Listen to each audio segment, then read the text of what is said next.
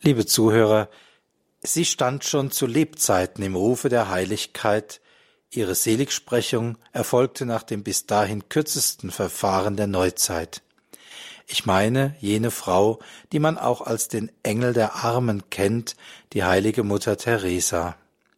Heute vor 26 Jahren ist sie in Kalkutta gestorben. Auch in unseren Tagen ist die kleine Ordensfrau, die am 26. August 1910 im heutigen Skopje das Licht der Welt erblickte, weit bekannt und verehrt.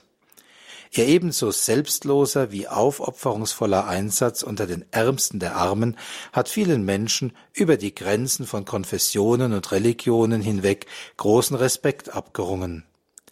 Gerade der soziale Einsatz von Mutter Teresa und ihren Mitschwestern hat viele Herzen und viele Wege geöffnet und sowohl ihr Schaffen als auch ihre Person als glaubwürdig erwiesen.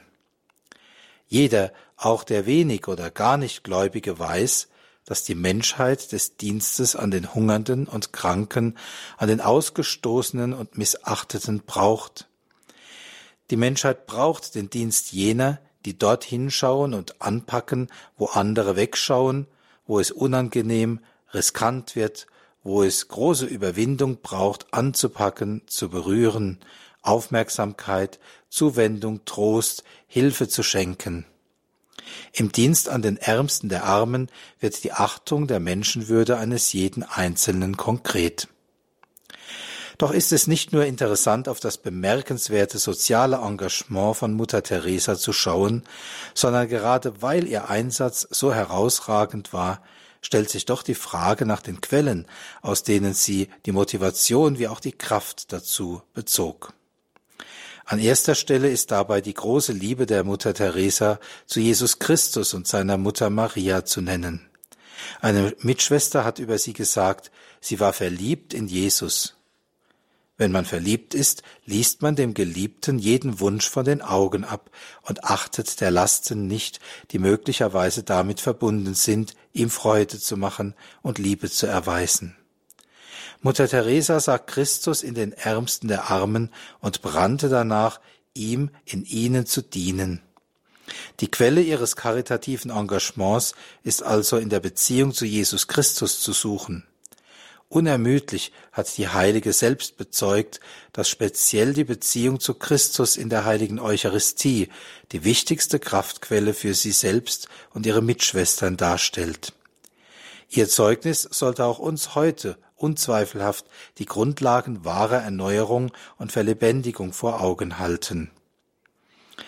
Erst nachdem wir 1973 mit der täglichen heiligen Stunde anfingen, so sagt sie, begann unsere Gemeinschaft zu wachsen und zu blühen. In unserer Kongregation hatten wir bereits eine Anbetungsstunde pro Woche. Erst 1973 entschieden wir uns für eine Stunde jeden Tag. Wir haben viel Arbeit. Unsere Krankenhäuser und Sterbehäuser sind überall voll. Als wir mit der täglichen Anbetung begannen, wurde unsere Liebe zu Christus viel intimer, unsere Liebe zueinander verständnisvoller, unsere Liebe zu den Armen mitleidvoller und die Anzahl der Berufungen hat sich verdoppelt. Gott hat uns mit vielen wunderbaren Berufungen gesegnet. Die Zeit, die wir in unserer täglichen Audienz mit Gott verbringen, ist der wertvollste Teil des ganzen Tages. Die Beziehung zu Christus in der heiligen Eucharistie war für Mutter Teresa also eine Art Eichmarke, an der alles andere Tun und Wirken gemessen und einjustiert werden musste, wenn es fruchtbar werden sollte. Ob die Frage nach Berufungen, das Verhältnis der Menschen untereinander oder die tägliche Arbeit, aus der innigen Beziehung zum eucharistischen Christus heraus hat alles das rechte Verhältnis zueinander gewonnen, ist Frieden, Segen und Freude erwachsen. Insofern ist Mutter Teresa nicht ausschließlich eine Heilige der Nächstenliebe, sie ist auch eine Heilige der Heilandsliebe und Missionarin der Wahrheit der eucharistischen Gegenwart des Herrn. Ihr Zeugnis kann auch uns heute ganz Wesentliches lehren. Eine wahrhafte Erneuerung der Kirche, des Glaubens, der Berufungen in unserem Land wird es ohne eine lebendige Hinwendung zum eucharistischen Christus nicht geben. Keine menschliche Kraft allein, keine noch so gut gemeinte Aktion oder Initiative kann aus sich heraus bewirken, was nur die Kraft Christi vermag, die verhärteten oder stumpf gewordenen Herzen zu berühren, zu erwärmen, empfänglich zu machen und uns zu Gott zu bekehren. Die Demut zu erwecken, die eigenen Ideen und Wünsche hintanzustellen und sich dem Willen Gottes rückhaltlos zu unterstellen. Nur wenn Christus die Mitte ist, kann von da aus alles andere richtig justiert werden. Das kann uns gerade die Verwurzelung der heiligen Mutter Teresa in der eucharistischen Gegenwart des Herrn unmissverständlich lehren. Das geht nicht mit der Brechstange, aber diejenigen, die es verstanden haben, müssten anfangen, den eucharistischen Christus wieder als ihre Mitte zu wählen und in der Anbetung seiner allerheiligsten Gegenwart, der erlösenden Liebe des Heilands, den Weg in unsere Zeit und Gesellschaft bahnen. Die Beziehung zu ihm verändert Menschen und verleiht der, deren Wirkung Segen und Fruchtbarkeit. Ist das nicht, verehrte Hörer, was auch wir heute brauchen? In einem Büchlein mit Gebeten und Meditationen von Mutter Teresa fand ich den folgenden Text, der auch die bereits erwähnte Passage enthält und mit dem ich schließen möchte. Für immer bei uns.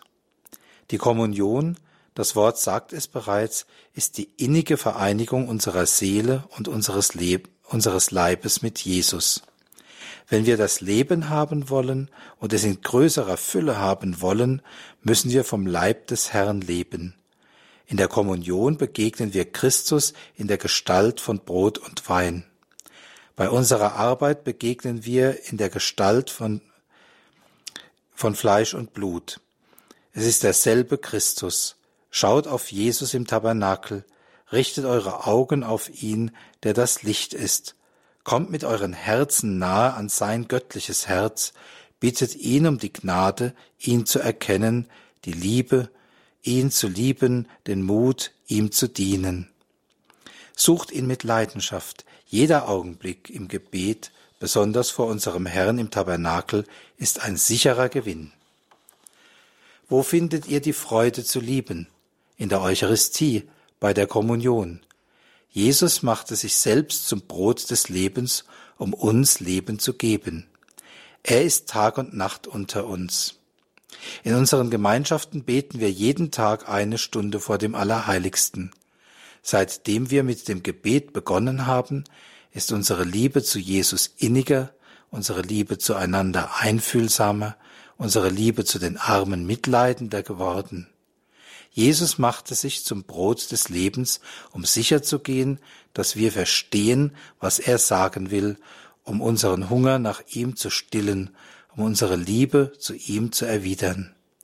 Aber er geht noch weiter, er macht sich zum Hungrigen, damit wir seinen Hunger nach unserer Liebe stillen können.